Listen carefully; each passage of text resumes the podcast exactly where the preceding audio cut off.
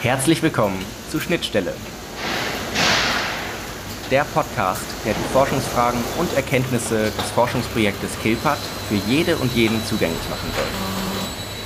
KILPAT wird vom Bundesministerium für Bildung und Forschung gefördert und steht für Kommunikation, Innovation und Lernen in der Produktionsorganisation unter Bedingung agiler Digitalisierung. Allein dieser Name ist schon komplex genug.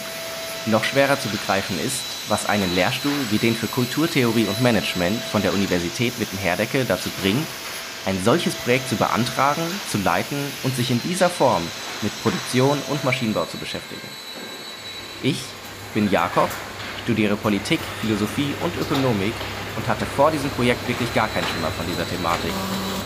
Deshalb möchte ich durch diesen Podcast gemeinsam bei Null anfangen, niemanden dabei abhängen und auf diesem Wege eine Schnittstelle bilden zwischen Kilpat und Zuhörenden wie dir. Herzlich willkommen zur zwölften Episode des Schnittstellen-Podcasts. Wir bei Kilpat sind ja im Grunde Wissenschaftler, die in der Regel eine Weile brauchen, um Erkenntnisse zu produzieren.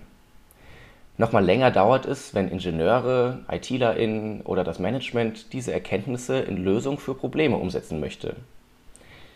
Die Pandemie hat zwar gezeigt, dass die Wissenschaft unter Umständen ziemlich zügig agieren kann, doch das stellt nicht den Normalfall, sondern eher eine Ausnahme dar.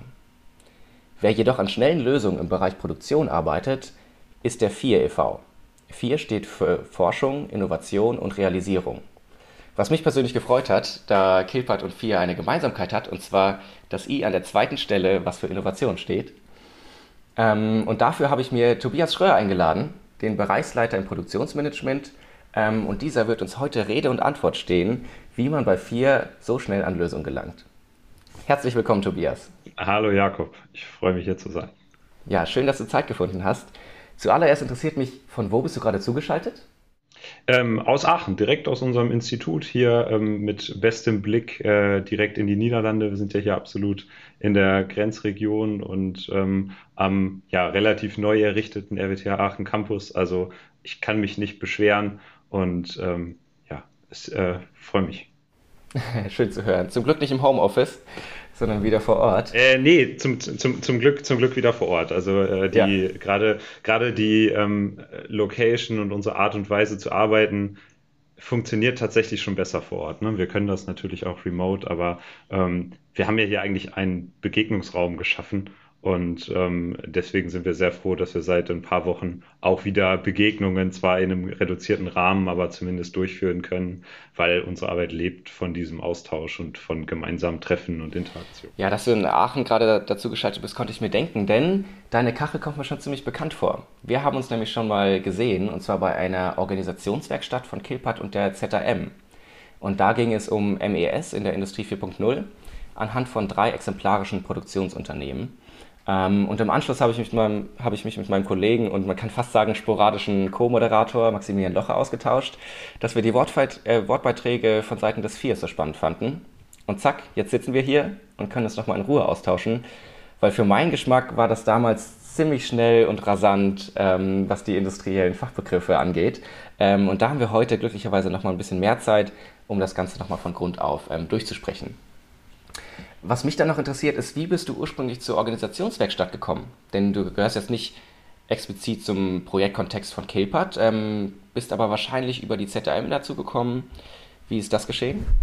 Ja, genau. Ich weiß gar nicht, ob ich den genauen Pfad rekonstruieren kann. Am Ende war es aber so, dass ähm, einer unserer Industriepartner, ähm, mit dem wir schon äh, häufig zusammengearbeitet haben und seit langem ähm, eine, eine ja, intensive Beziehung pflegen, mich angesprochen hat und gefragt hat, ob wir nicht so generell mal einen kleinen Einblick in MES und diese Themenlandschaft geben können.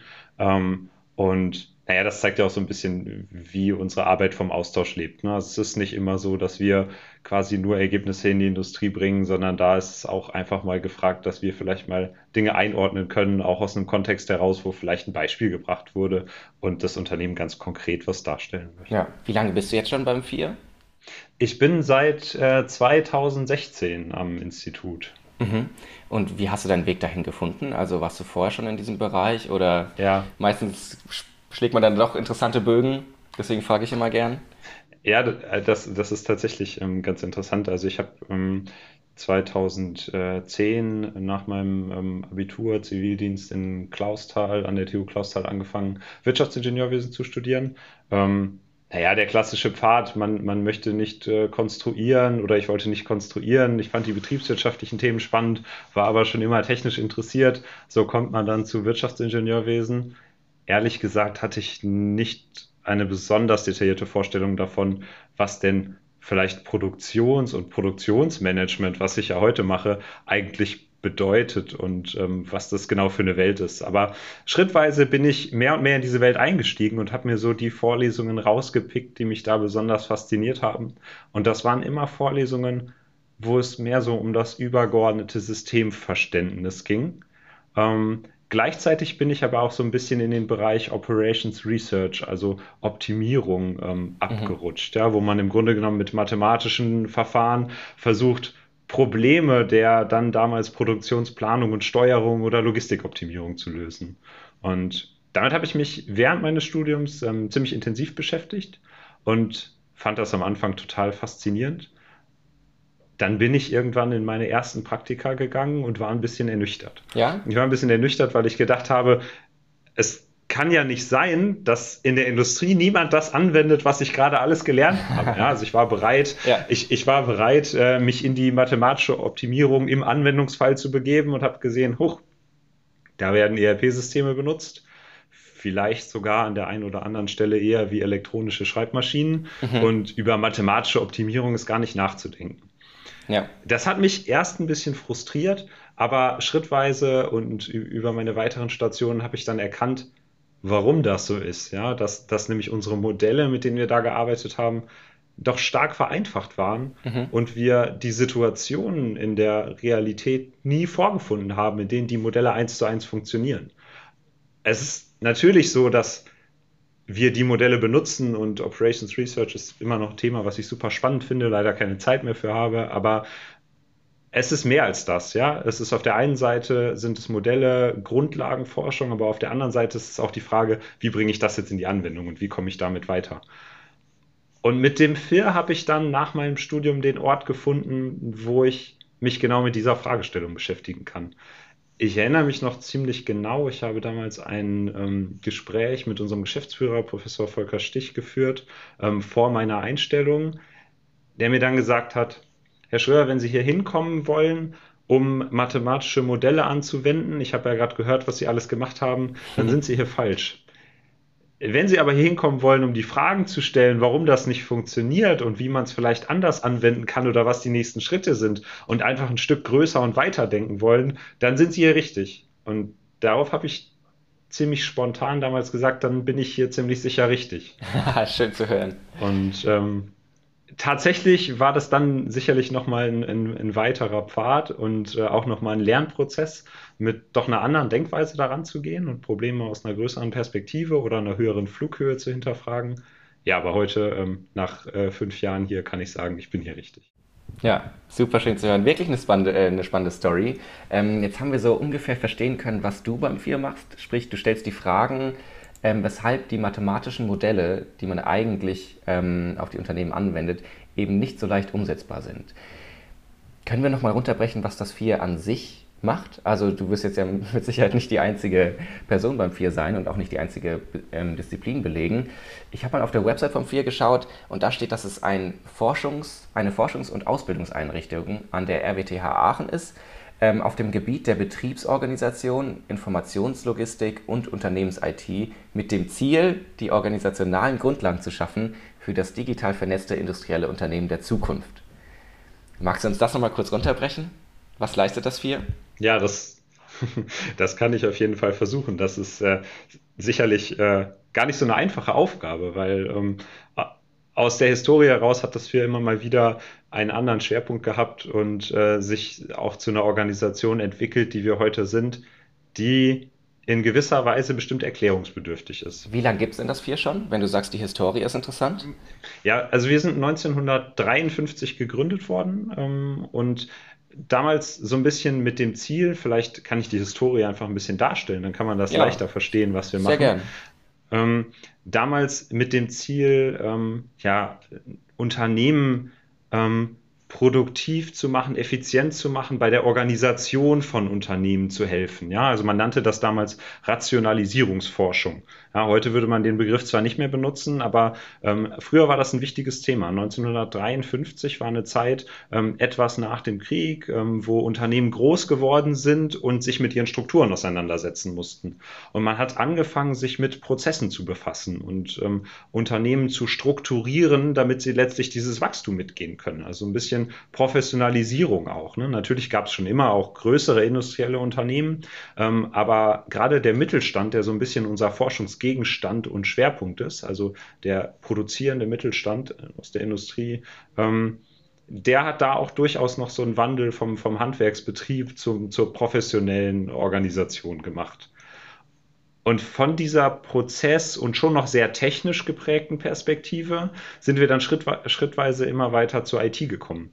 Ähm, und zwar liegt das da, hängt das damit zusammen, dass wir Produktionsplanung und Steuerung schon immer gemacht haben und uns damit befasst haben, wann produziere ich was, in welcher Reihenfolge am besten, um dem Kunden dabei zu helfen, das zum richtigen Zeitpunkt, zum richtigen Preis, in der richtigen Menge etc. zu bekommen.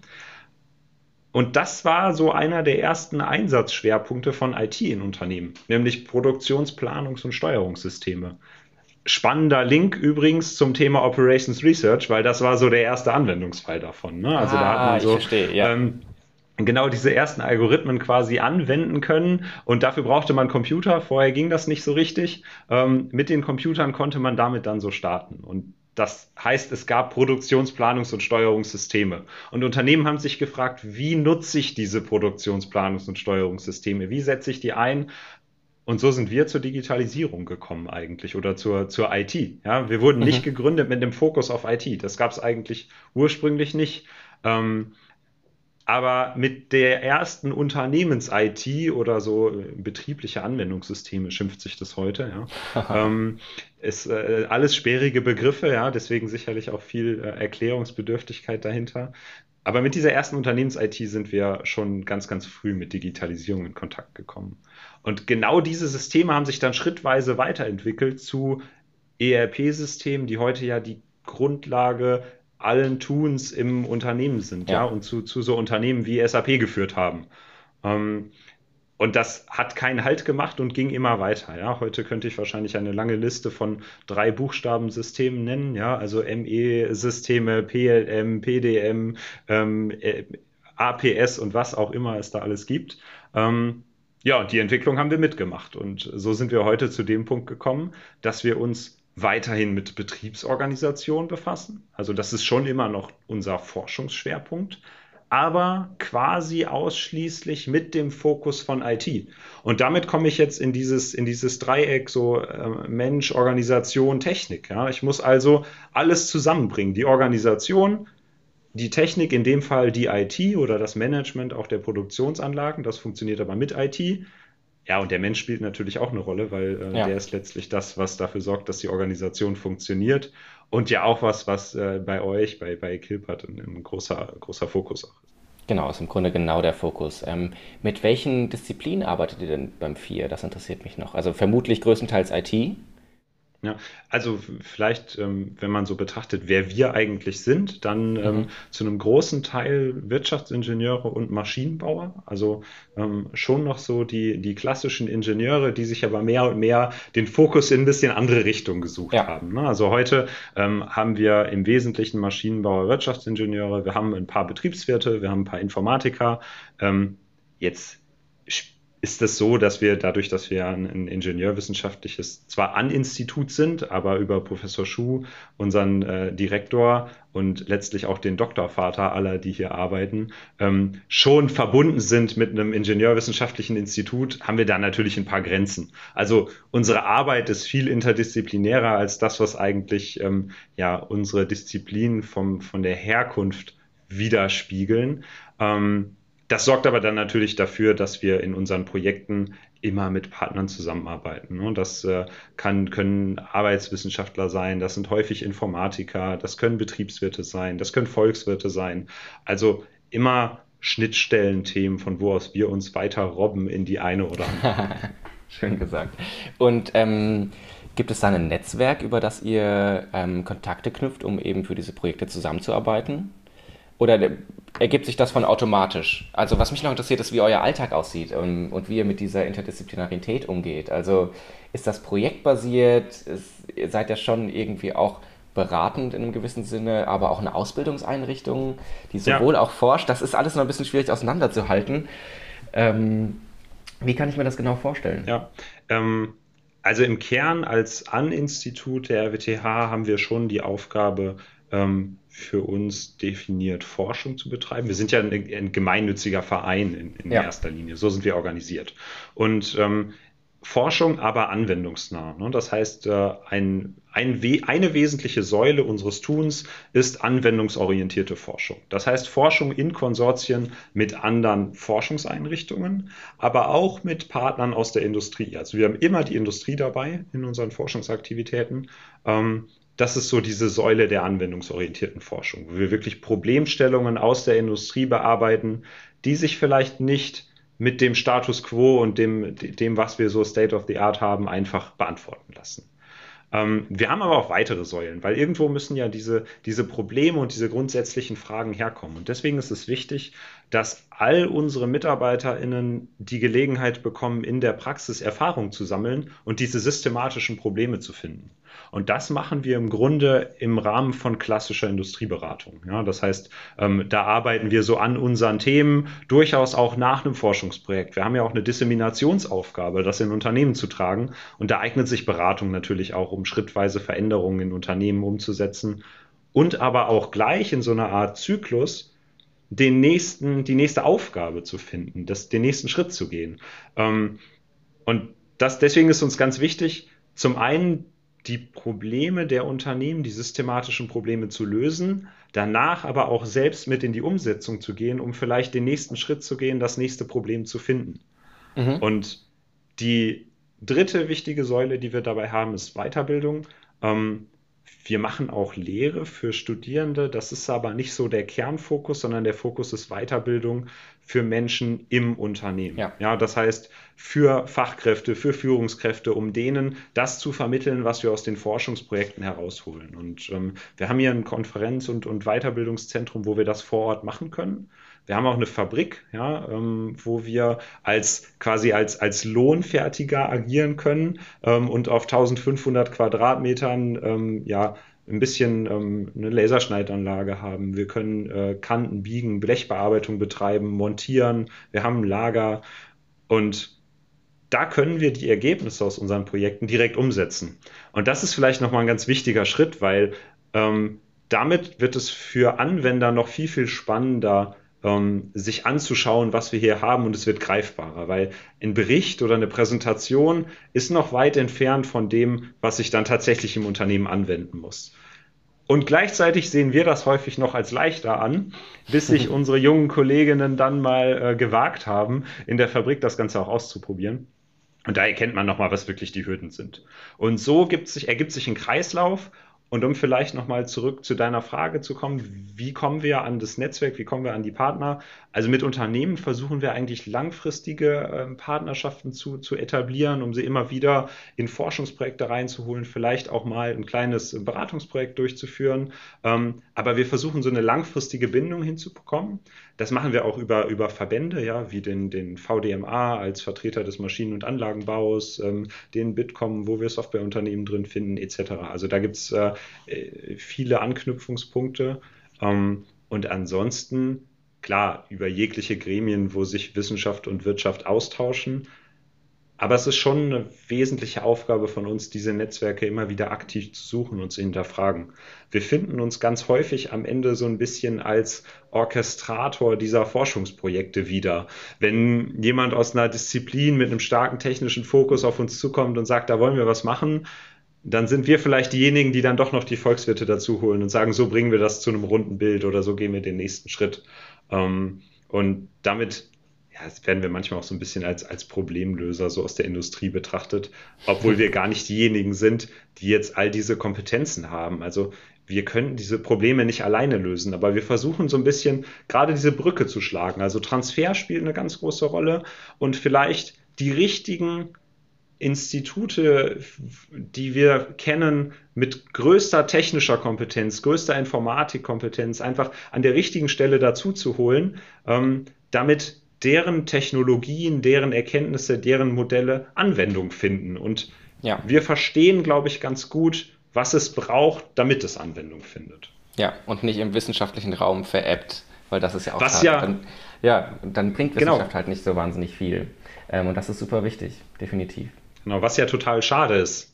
Ja, also es ist ja total schade, dass es so oft veräppt, weil ich glaube, wir haben so viele Erkenntnisse, die hier ähm, motivierte, ähm, ja, motivierte Doktorandinnen an verschiedenen Lehrstühlen, Instituten erarbeiten, die dann genau nicht den letzten Schritt schaffen. Und ähm, da, ist, da sind viele Themen wichtig. Ne? Das Wissenschaftskommunikation ist ein, ist ein ganz wichtiger Aspekt, aber auch Industrie direkt mit einzubinden in diese Projekte, damit sie einfach früh beteiligt werden und wir diese Brücke schlagen können. Und auch spannend, was du zu der Ausbildung gesagt hast oder der Weiterbildung. Da seid ihr ja didaktisch irgendwie auch bei einem ganz coolen Stand, dass ihr die entsprechenden Projekte direkt auch ausprobieren könnt und vorzeigen könnt und ausprobieren könnt, ob es nicht doch noch an Punkt C und D hakt. Ja, es ist sogar häufig so, dass ganze Projekte, die wir machen, sich vielleicht nur mit Punkt C und D auseinandersetzen. ähm, ich habe äh, hab vor kurzem die, die Gründungsschrift unseres Instituts gefunden und da hieß es schon, dass wir ähm, nicht wörtlich, aber dass wir ähm, bestehende wissenschaftliche Erkenntnisse und Modelle in der Industrie anwenden und quasi versuchen herauszufinden, welche sich anwenden lassen und wie sie sich anwenden lassen. Mhm. Und für diejenigen, die diese Modelle erarbeitet haben, ist der Schritt schon, schon trivial. Der ist dann trivial, wenn ich in der Welt meiner Modelle bleibe. Wenn ich mich aber aus der Welt meiner bestehenden Modelle hinaus bewege und das komplexe soziotechnische System Unternehmen betrachte, dann ergeben sich ganz, ganz neue Probleme und dann nehme ich Modelle, die vermeintlich trivial sind und habe riesengroße Herausforderungen dabei, sowas in Unternehmen zu bringen. Und das sorgt auch dafür, dass unsere naja, unsere Aufgabenbreite so groß ist. Ja, also das fängt natürlich damit an, welche Funktionen ein Softwareanbieter, mit dem wir ja viel zusammenarbeiten, ähm, in seine Software integrieren kann. Ähm, das geht aber weiter bis zum Change Management für solche Projekte. Also ja. wie kann ich die Organisation mitnehmen und was ist denn die Aufgabe, technische Anforderungen aus Entwicklungsprojekten für Software ähm, oder wie bearbeite ich diese Aufgabe, diese Anforderungen und anstehende Veränderungen so zu kommunizieren, dass der Meister in einer Fertigung, der seit 40 Jahren genau diese Aufgabe macht, Akzeptanz dafür zeigt und sagt, damit möchte ich arbeiten und nicht sagt, ah ja, ich weiß, was das Tool dann vorschlägt, ich weiß aber auch gleich, warum es nicht funktioniert. Aber super spannend, weil dann beschäftigt ihr euch eigentlich die ganze Zeit oder im Grunde damit, was du für ein Gefühl hattest, als du diesen Realitätscheck nach dem Studium hattest. Ja, so ein bisschen. Also das Feld, das Feld ist natürlich schon breiter. Ja, es geht jetzt nicht immer um, um, um Optimierung und Produktionsplanung ja. und Steuerung, sondern ähm, das ist viel, viel mehr. Ähm, da durfte ich sicherlich auch dazu lernen. Ähm, aber ja, die Problemstellung ist schon immer wieder die, dass ich Technologien habe. Heute sind das Technologien wie ähm, Process Mining, wie ähm, Technologien dafür, wie ich souverän und eigenverantwortlich Daten tauschen kann ohne mhm. quasi auf, auf große Cloud-Anbieter zu gehen und denen einfach meine Daten zu geben ähm, und da Vertrauen in, in Wertschöpfungsstrukturen schaffe. Ja, also es hat sich natürlich gewandelt, aber ja, die Frage ist immer, wie gehe ich den Schritt, wie nutze ich Technologien, wie mache ich das für mein Unternehmen äh, funktionsfähig? Jetzt hast du was angesprochen, das wollte ich nämlich sowieso gerade ähm, fragen. Und zwar, ähm, ist Optimierung euer hauptsächliches Ziel? Ähm, wenn ihr in Zusammenarbeit mit Produktionsunternehmen seid? Oder spielen da auch Begriffe eine Rolle wie Humanzentriertheit oder Nachhaltigkeit? Denn ich hatte jetzt einen interessanten, und da hast du mich eigentlich ähm, auf den Trichter gebracht für einen interessanten Artikel gelesen über Industrie 4.0 von, lass mich kurz nachschauen, das ist ähm, Kagermann und... Walster, Kagermann, Walster. Kagermann und Walster. Ähm, äh, wo auch eigentlich propagiert wurde, dass die Industrie 4.0 ähm, auch den Weg zur Nachhaltigkeit ebnen kann. Deswegen interessiert es mich sehr, was eure Orientierungen sind, wenn ihr mit Produktionsunternehmen arbeitet. Ja. Oder Ziele. Das ist eine, das, das ist eine spannende Frage. Also ich würde jetzt gar nicht widersprechen, dass es äh, in der Regel Optimierung ist. Ähm, Wenn ich das aber alleine stehen lassen würde, dann gäbe es wahrscheinlich ganz viel Aufschrei, weil die Frage ist ja vor dem Hintergrund, welches Zielsystem Definitiv. ist. Und wenn das Zielsystem wirtschaftliche Effizienz ist oder nur wirtschaftliche Effektivität, dann nicht. Also dann definitiv ja. nicht. Ähm, weil ich kann ja viel optimieren. Ja? Ich, ich, ich kann ähm, meinen mein Gewinn steigern und kann alles andere versuchen gleich zu lassen. Ich kann aber auch versuchen, äh, da, das Wohl von ArbeitnehmerInnen zu steigern und das bei gleichem Output. Ich kann versuchen, mentale Belastung zu reduzieren. Ich kann versuch, versuchen, meinen CO2-Fußabdruck zu reduzieren oder sogar größer gedacht, nachhaltig zu handeln, nachhaltiger mhm. zu handeln. Und ja, wir versuchen, Unternehmen weiterzuentwickeln. Und in welche Richtung? Ähm, das hängt so ein bisschen von dem ab, was äh, ja unsere Ideen, die Ideen anderer, Visionen anderer sind, was politische Rahmenbedingungen sind und was unternehmerische Zielstellungen sind. Ja, wir sind ja da typischerweise einen Schritt weiter. Also häufig ist es auch so, dass wir schon Überzeugungsarbeit leisten müssen in okay, unseren Projekten. Spannend. Weil wenn wir heute ein Forschungsprojekt starten, dann start, dann kann das beginnen. Also wenn wir was in einen Antrag stellen wollen, dann beginnt das vielleicht in einem Jahr, dann dauert das drei Jahre und dann sind wir immer noch vorwettbewerblich unterwegs und ich brauche nochmal irgendwas zwischen fünf und zehn Jahren, bis ich das dann auch anwenden kann. Das heißt, wenn ja. wir mit solchen Problemen auf Unternehmen zugehen, da muss man schon an der richtigen Stelle landen, dass, dass das gehört wird. Da sind wir schon in, in strategischer Sichtweite irgendwie. Ähm, aber ähm, trotzdem ist das schon unsere Aufgabe, weiterzudenken als das, was jetzt einfach nur Wirtschaftlichkeit angeht. Ja, und ja. Nachhaltigkeit ist ein Thema, das natürlich heute im, aus politischer und gesellschaftlicher Sicht eine absolut relevante Herausforderung ist, vielleicht die größte Herausforderung, die wir gerade haben. Ähm, und damit natürlich auch absolut relevant für Unternehmen. Und ja. bei der Frage, ob Industrie 4.0 was dazu beitragen kann, ja, natürlich kann Industrie 4.0 was dazu beitragen, aber das ist auch keine Selbstverständlichkeit, weil im Grunde ist die Frage, was ist denn Industrie 4.0? Das ist, wenn man das mal knapp zusammenfasst, Vernetzung, autonomes Treffen von Entscheidungen und eine viel, viel tiefere Integration von Sensoren, Menschen, Organisationen und Wertschöpfungsnetzwerken, wenn man das mal versucht, ganz, ganz grob darzustellen. Ja, absolut. Ich wollte das jetzt auch gar nicht so darstellen, als wäre Optimierung nur unbedingt und absolut negativ. Aber du hast das schon sehr gut aufgeschlüsselt. Es kommt natürlich sehr genau darauf an, wie sie eingesetzt wird und für welche Zwecke. Ähm, aber das ganze Thema Industrie 4.0 interessiert mich noch sehr. Und da haben wir im Podcast bisher noch gar nicht drüber gesprochen, was denn überhaupt Industrie 1, 2, 3 betrifft. Ähm, ich habe da mal so ein bisschen nachgeforscht und habe dann ähm, rauslesen können, dass Industrie 1 quasi ähm, oder 1.0. Witzig ist eigentlich, dass immer die Punkt 0 dazu genannt wird. Ich habe noch nie von der Industrie, äh, von der industriellen Revolution 1.5 gehört. Ja. ist auch noch so eine Frage, die mir übrig bleibt. Ähm, dass die erste industrielle Revolution die Entdeckung von Wasser- und Dampfkraft ist. Dann kommt die zweite industrielle Revolution, das ist im Beginn des 20. Jahrhunderts, die Fließband- und Massenproduktion. Und jetzt wird es eigentlich spannend, weil du vorhin meintest, dass das so der Punkt war, wo auch das Vier ähm, angefangen hat, die ersten Digitalisierungsprojekte ähm, an Produktionsunternehmen zu begleiten, in den 1960er, äh, 70er Jahren ähm, das digitale Zeitalter. Sprich, dass digitale Programme ähm, die Fertigung von Produkten eben koordiniert und messbar macht. Genau. Und wie ist jetzt der Sprung von der dritten auf die vierte industrielle Revolution? Das ist ja eigentlich der, der interessante Punkt. Und ich will eine Sache vorwegnehmen. Die vierte industrielle Revolution ist die erste, die geplant oder angekündigt wurde und sich nicht automatisch ergeben hat. Das ist nämlich eigentlich das Besondere. Ja, beziehungsweise vielleicht ist es die erste, ähm, die, die wir angekündigt haben, die wir überhaupt schon betrachtet haben als Revolution, mhm. bevor wir überhaupt da waren. Ja. Weil ich habe das ja gerade mal dargestellt, was Industrie 4.0 sein soll. Ähm, und vielleicht kann man ja mal darüber nachdenken. Also wenn man jetzt als, als Hörerin sich überlegt, sind wir da? Ich glaube nicht. Also ich glaube, wir sind da überhaupt nicht. Wenn wir mal in die Unternehmen fragen, aber selbst wenn wir in die Wissenschaft fragen, ähm, wir haben das heute nicht. Wir sind überhaupt gar nicht da. Und ähm, bei den anderen industriellen Revolutionen, ähm, da haben wir ja nicht gesagt, wir brauchen jetzt eine industrielle Revolution und ähm, danach haben wir sie bekommen, ähm, mhm. sondern äh, wir haben eigentlich ex post betrachtet, was ist denn da passiert und wieso hat sich die Wirtschaft verändert oder wieso hat sich die Industrie an der Stelle verändert.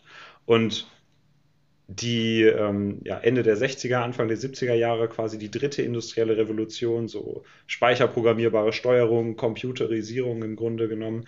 Ähm, das äh, war im Nachhinein betrachtet ein riesengroßer Schritt. Das können wir heute sagen. Wussten wir damals schon, wozu das führt?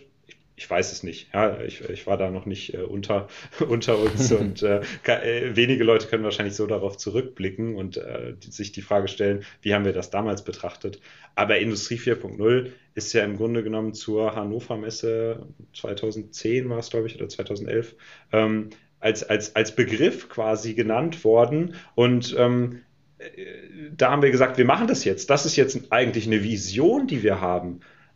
Denn wir haben gesagt, technisch sind die Voraussetzungen im Grunde gegeben. Wir haben das Gefühl, da kann was passieren und jetzt müssen wir das angehen. Ja, das ist ja auch sehr stark aus, aus Deutschland letztlich getrieben, der Begriff. Deswegen findet man teilweise sogar in internationalen Publikationen den, den Wortlaut Industrie 4.0, ja, also in, in Deutsch ausformuliert. Ja. Ähm, weil das sicherlich auch ein wesentlicher Punkt für Deutschland war, um zu sagen, damit können wir unsere Produktionsstandorte sichern. Ja, und das ist was ein, ein wichtiger Punkt. Damit können wir vielleicht auch führend bleiben mit den Technologien, die wir haben. Aber das war jetzt nicht so ganz klar, dass das dann einfach da ist und dass wir das bekommen. Und ich würde sagen, bis heute haben wir das nicht. Denn diese allgegenwärtige Vernetzung, Autonomie und Selbststeuerung, die so ein bisschen dahinter steht, das ist eine riesengroße Aufgabe.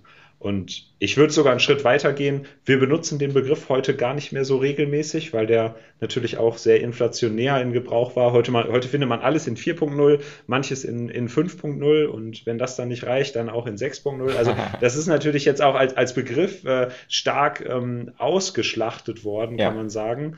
Ähm, aber wir befassen uns trotzdem mit diesen Themen und mit diesem Weg hin zu mehr Vernetzung, Entscheidungen, die datenbasiert sind und auf besseren Informationen, also oder bessere Informationen als Grundlage haben. Damit beschäftigen wir uns schon. Und aktuell zum Beispiel haben wir das, das Internet of Production als ähm, Exzellenzcluster, also ist die Exzellenzinitiative der RWTH Aachen als einziges gefördertes produktionstechnisches Cluster. Und da gehen wir aber schon einen Schritt weiter, als zu sagen, Industrie 4.0 ist diese allgegenwärtige Vernetzung. Mhm. Denn was hinter dem Internet of Production steht, ist eigentlich das Rahmenwerk, um zu strukturieren, wie wir das denn jetzt hinbekommen können. Okay, aber. Denn aber, wir haben ja so ein bisschen einen Realitätsschock erlebt, ja, um zu sagen, wir können jetzt nicht einfach alles vernetzen und dann ist alles gut, mhm. sondern wir müssen das in der Organisation ja auch so strukturieren, dass das funktioniert, dass Informationen verfügbar sind und gleichzeitig mit unseren bestehenden IT-Systemen, bestehenden Sensoren, bestehenden Maschinen, Menschen, Arbeitsplätzen auch kommunizieren können. Und ist jetzt Internet, äh, Internet of Production ein System, was innerhalb einer Organisation funktioniert oder was auch zwischen Organisationen funktioniert? Da war ich jetzt gerade noch ein bisschen verwirrt. Na, das Internet of Production ist jetzt aus wissenschaftlicher Perspektive erstmal ein Referenzmodell, also am Ende ein Rahmenwerk, was mir Struktur gibt. Ähm, um zu gestalten, wie Informationen im Unternehmen fließen können und wie ich daraus Entscheidungen ableiten kann.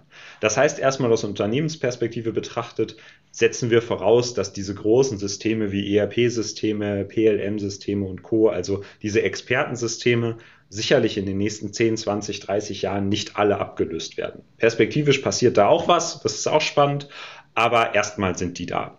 Nichtsdestotrotz wollen wir Entscheidungen auf besseren Informationsgrundlagen basieren. Das heißt, wir legen im Grunde darüber einen digitalen Schatten, nennen wir das. Das heißt, ein Abbild der Informationen des Unternehmens, die mir kontextgerecht und situativ dabei helfen, ähm, die richtigen Entscheidungen zu treffen. Aber das ist ja ganz spannend, weil ich hatte auch schon von einem digitalen Zwilling gehört.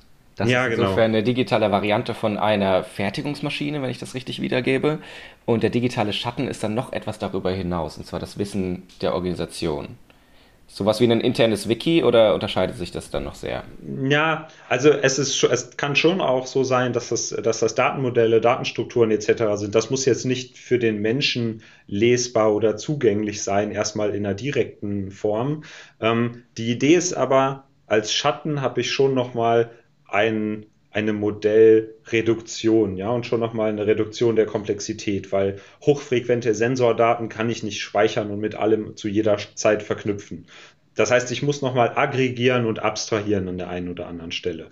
Ähm, und zwar mache ich das für den entsprechenden Zweck. Die Entscheidungen werden dann nochmal auf einer Ebene darüber getroffen, in der ich dann so langsam in diese Welt von Smartphones und Co. eintauche, also in, in Apps denke, ja. Ich denke mhm. also in einzelne Applikationen, die einzelne Probleme für spezifische Situationen lösen. Und diese Apps können dann zugreifen, nicht mehr direkt auf die Expertensysteme, sondern die nehmen im Grunde genommen auch eine semantische Schicht dazwischen, auf die greifen die zu, diesen digitalen Schatten. Da können Daten drin liegen, da gibt es semantische Strukturen, da arbeiten über 50 Institute dran. Also das ist sicherlich auch was, was noch, was noch weiterentwickelt werden muss. Und das ist erstmal für das Unternehmen gedacht. Und du hast ja vorhin mal gefragt, ähm, ist das jetzt auch für mehrere Unternehmen? Ähm, wir arbeiten ganz konkret an dem digitalen Schatten und dem Internet of Production für das Supply Chain Management. Also wirklich dann für Wertschöpfungsketten. Ja, ja. die Frage, beantworten die Frage, wie können denn Unternehmen jetzt in diesen Strukturen Daten austauschen? Welche Daten können sie austauschen? Wie schaffe ich dabei Vertrauen durch Technologie beispielsweise? Mhm. Was ja auch ein riesengroßer Punkt ist. Also die Akzeptanz und das Vertrauen, vor allem mit Begriffen Industrie 4.0 und KI, ist ja auch irgendwie ein heikles Thema. Absolut. Habt ihr da viel mit zu tun, dass ihr da auch Überzeugungsarbeit leistet? Ja, also ganz klar. Wir ähm, arbeiten an einigen Projekten und sind auch gerade in der Phase, neue Projekte zu initiieren, wo es darum geht, dass Unternehmen Daten austauschen. Weil das ist eine Prämisse von ganz, ganz vielen Dingen, die wir mit Industrie 4.0 tun wollen. Wenn Unternehmen keine Daten austauschen, dann können wir auch keine besseren Entscheidungen treffen. Ja. Ähm, und das ist aber schwierig, weil wir ja auch aus einer jetzt gerade in Deutschland aus einer Historie kommen, wo Unternehmen häufig aus ja, Intellectual Property heraus gegründet wurden. Ne? Also es gab einzelne ähm, technologische Innovationen, vielleicht ja. sogar mit Patenten geschützt, die Unternehmen groß gemacht haben. Und da sind es auch heikle Informationen, die man nicht selbstverständlich ähm, preisgeben will. Ich verstehe. Ganz genau. Und das sorgt für ähm, eine Kultur, ähm, die natürlich auch auf den Schutz des, des, des eigenen Universums, des eigenen Unternehmens ganz, ganz stark ausgerichtet ist, um die Existenz zu sichern. Gleichzeitig sagen wir aber nur mit Kollaboration und nur mit gemeinsamer Arbeit ähm, können wir weiterkommen. Und das heißt, das ja. ist in der Kultur ein ganz großer Shift. Ich habe dann ein, ein, interessantes Beispiel zu. Wir geben regelmäßig ähm, Führungen durch unsere ähm, Fabrik hier, wo wir quasi Industrie 4.0 Use Cases zeigen können, ja, wo wir einfach Anwendungsfälle darstellen. Und ähm, zu Beginn ähm, einer Führung, da war es gerade so, dass wir Prototypen des, des Ego Live, also im Grunde eines Elektrofahrzeugs, was wir hier in Aachen mhm. mitentwickelt haben, ähm, Prototypen gefertigt haben in dieser äh, Fabrik. Und ähm, während ich diese Führung durchgeführt habe, gab es zwei Vertreter eines ähm, Automobilkonzerns, die sind mir hinter jeder Absperrung gesprungen und ähm, unter, unter jedes Auto gekrabbelt. Scheiße. Interessanterweise ist das passiert, nachdem ich einen Vortrag zum Internet of Production und zu dieser, zu dieser Kollaboration gehalten habe. Das heißt, die Grundlage, äh, das Mindset, was ich eigentlich schaffen wollte, ist, wir müssen miteinander sprechen, wir müssen kollaborieren, um, um unsere ja. Wertschöpfung zu verbessern und uns weiterzuentwickeln. Ähm, den kulturellen Shift habe ich an der Stelle noch nicht geschafft, weil die, die, die Kollegen haben das Geheimnis gesucht. Ja. Und ähm, ich habe das vorher erläutert, dass das Fahrzeug an sich kein Geheimnis hat, sondern dass es ein völlig anderes Konzept ist. Es ging nicht um irgendwie die technische Besonderheit, den besten Akku, den besten Motor, ja, äh, was ja. auch immer. Oder der neue Kraftstoff, der plötzlich funktioniert. Genau, sondern es ging um die Organisation, um die Art und Weise, wie wir entwickeln, dass wir vielleicht in agiler Art und Weise entwickeln können, schneller auf Änderungen reagieren, dass wir durchgängig unsere Informationen zusammenführen, um Entscheidungen Entscheidungen besser zu treffen. Und all das ist das, was das Unternehmen letztlich zum Start ausgemacht hat ähm, und nicht einzelne technische Innovationen. Und ich finde, das war eigentlich sehr bezeichnend für diesen kulturellen äh, Wandel, den wir da noch vor uns haben. Dann hoffen wir, dass die genannten Kollegen zukünftig noch ein bisschen was dazulernen werden. Ähm, das ist vielleicht schon die Antwort auf meine kommende Frage. Ähm, und zwar, ich wollte dich fragen, was du Unternehmen oder Personen raten würdest, die sich gerade auf den Weg in die Industrie 4.0 begeben wollen oder schon mittendrin sind. Aber ich vermute, die Kultur, die Kooperation, der Interessens- und aber auch Wissensaustausch wird da eine ganz große Rolle spielen. Mhm. Was würdest du dazu sagen? Jetzt als 1000-Dollar-Frage, was willst du der Öffentlichkeit mitteilen? Ja, ähm, Ja, jetzt echt, ich glaube, äh, so die, die 1000 Dollar Antwort, die habe ich nicht parat, ja, also das jetzt mal eben quasi pauschal zu machen. Ähm, aber wir haben ja doch aus unserer Historie ein bisschen, ein bisschen was gelernt bei vielen Unternehmen und gesehen, was funktioniert und was nicht funktioniert.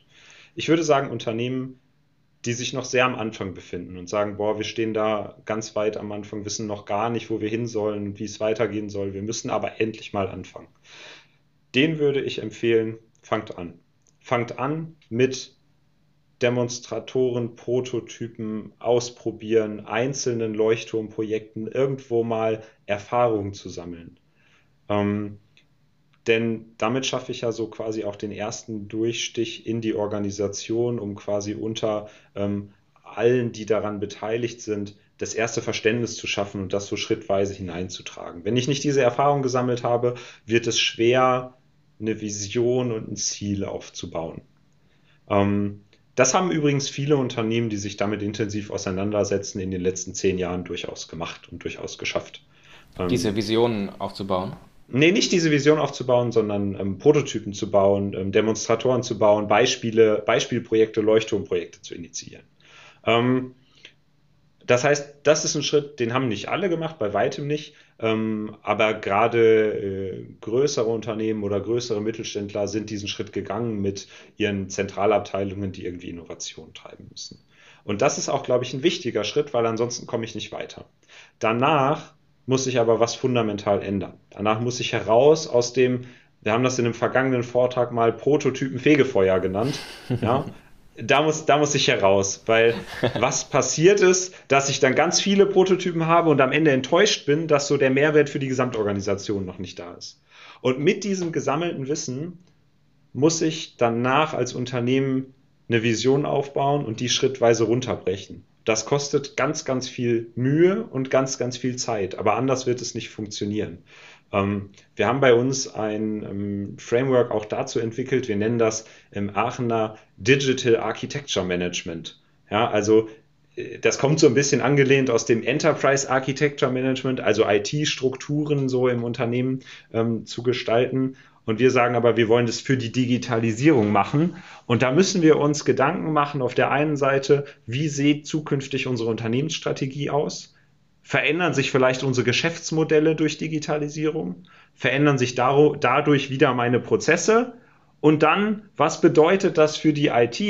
Wie, welche andere Software brauchen wir? Brauchen wir andere Sensorik und brauchen wir vielleicht gänzlich andere IT-Architekturen, um diese Informationen miteinander zu vernetzen? Ich muss aber das Gesamtbild betrachten. Ich kann nicht nach und nach ein System austauschen und sagen, danach wird das gut. Ja in der Umsetzung wird das immer schrittweise passieren. Das ist auch okay. Das wesentliche Problem ist, ein einzelner Use Case ist seltenst ein Business Case und wirtschaftlich. Das heißt, wenn wir sagen, wir müssen Informationen aus verschiedenen Quellen miteinander vernetzen und dann gehe ich in die klassische Konzernstruktur rein und sage, wir müssen ein MES einführen, weil mit dem MES, also einem Manufacturing Execution System, äh, Werkerführung letztlich und Informationserhebung ähm, in der Fabrik auf dem Shopfloor, ähm, damit möchte ich einen Mehrwert generieren. Äh, wenn das die Basis ist und jemand sagt, berechne mal bitte den Business Case, was mir das bringt, wenn ich diese Werkerführung habe und wenn ich Echtzeitdaten von Maschinen erhebe, dann werde ich Probleme bekommen. Wir haben das nämlich ja. auch mit ERP-Systemen mal versucht. Es gab mal eine Phase, da äh, findet jeder Interessierte ganz viel Forschung zum Thema Wirtschaftlichkeit von ERP-Systemen. Ähm, äh, haben wir dann irgendwann aufgehört, heute hat trotzdem jeder eins und ich vermute, so wird es ein bisschen weitergehen. In Summe wird das unser Unternehmen massiv verändern und ein großer Wandel sein und auch nicht nur für Wirtschaftlichkeit und für mehr Gewinn, mehr Nachhaltigkeit sorgen, sondern entscheiden, ob wir noch existieren. Weil der oberste Ziel eines Unternehmens ist es ja mal, die Existenz des Unternehmens zu sichern. Ja, verständlich. Und das wird dafür entscheidend sein. Aber der einzelne Case wird es nicht bringen. Und deswegen brauche ich dann das übergeordnete Dach und brauche sicherlich Schnittstellenabteilungen, ähm, die sich damit befassen, diese Struktur zu schaffen. Und danach muss ich ganz, ganz viel Arbeit da reinstecken, alle Personen im Unternehmen mitzunehmen und dieses Verständnis mitentwickeln zu lassen, weil sowas kann ja auch ganz schnell Angst vor Arbeitsplatzverlust etc. schaffen. Ja. Ja, das war übrigens damals auch so. Also das war in fast jeder industriellen Revolution so, dass man gesagt hat, wir brauchen jetzt weniger Arbeitskräfte, weil wir effizienter arbeiten und es ist nie passiert. Ja, also es ist immer so gewesen, dass auch Roboter nicht Menschen ersetzt haben, sondern Roboter machen ja. einzelne Arbeitsgänge effizienter. Dafür gibt es neue Arbeitsgänge. Was aber passiert ist, Qualifikationen, Anforderungsprofile etc. verändert sich, verändern sich. Das heißt, es ist schon wichtig, auch jeden Einzelnen und jede Einzelne da mitzunehmen. Ja, und die Weiterbildung möglich zu machen. Dazu hatten wir auch schon einige Episoden oder zwei Episoden ähm, mit den Berufspädagoginnen aus Hagen zusammen, genau zu diesem Thema. So, Tobias, vielen Dank für die offenen Worte. Die waren jetzt auch wirklich umfangreich, aber ich glaube dadurch noch hilfreicher. Ähm, dann hoffen wir, dass wir damit Leuten, einigen Leuten einen Gefallen getan haben. Und ich bedanke mich bei dir für deine Zeit. Ja, vielen Dank, dass ich hier sein durfte. Und ich hoffe, dass wir uns im zukünftigen Projektkontext nochmal wiedersehen, denn zum Internet of Production habe ich da noch einige Fragen offen und hätte Lust, äh, da auch noch mehr drüber zu lernen. Sehr gut. Vielen Dank, Tobias. Auf Wiederhören. Dankeschön. Tschüss.